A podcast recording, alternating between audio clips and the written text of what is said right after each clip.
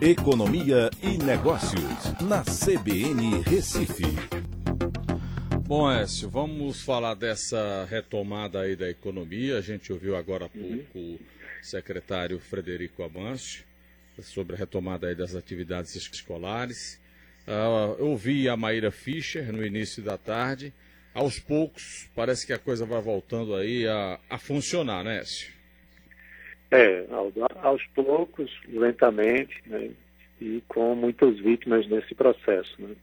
tanto vítimas de saúde como vítimas empresariais. Né? A gente tem aí muitas empresas que, é, quando você vai conversar, eu, eu, termino como consultor conversando com muito empresário, com muito lojista, é, gente, com muita gente empreendedora, e muitos comentando que é, vão fechar uma, quando tem mais de uma unidade, aquela que já era um pouco mais difícil fechando, outras é, unidades aí que tinham tradição do mercado também fechando.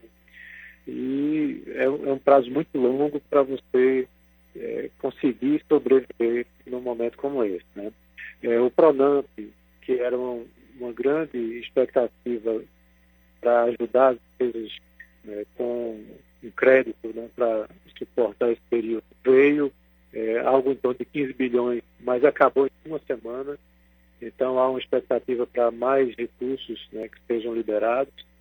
É, e você vai ter aí, por exemplo, a parte de administração né, de bares e restaurantes vão reabrir segunda-feira que vem, completando 120 dias que fecharam. Né? É muito tempo né, para que você consiga ter uma presidência desses negócios. As escolas passando por dificuldades também, a reabertura delas vai ser difícil. Né, os quiosques né, lá da Avenida Boa Viagem. Eu estava, por exemplo, assistindo uma matéria da dona do quiosque que teve seu quiosque arrombado e assaltado e não ficou nada lá. Então é muita complicação, muita dificuldade para essa operação. Mas pelo menos está acontecendo. Né? A gente vai ter uma retomada.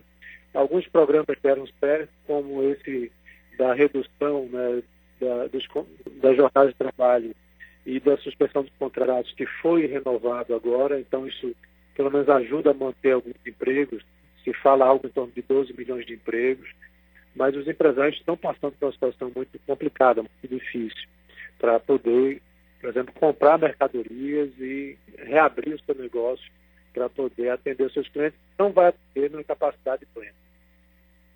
Vamos aguardar, né, Écio? Afinal, como você disse, é só o início. Até amanhã, Écio. Um abraço a todos, até amanhã.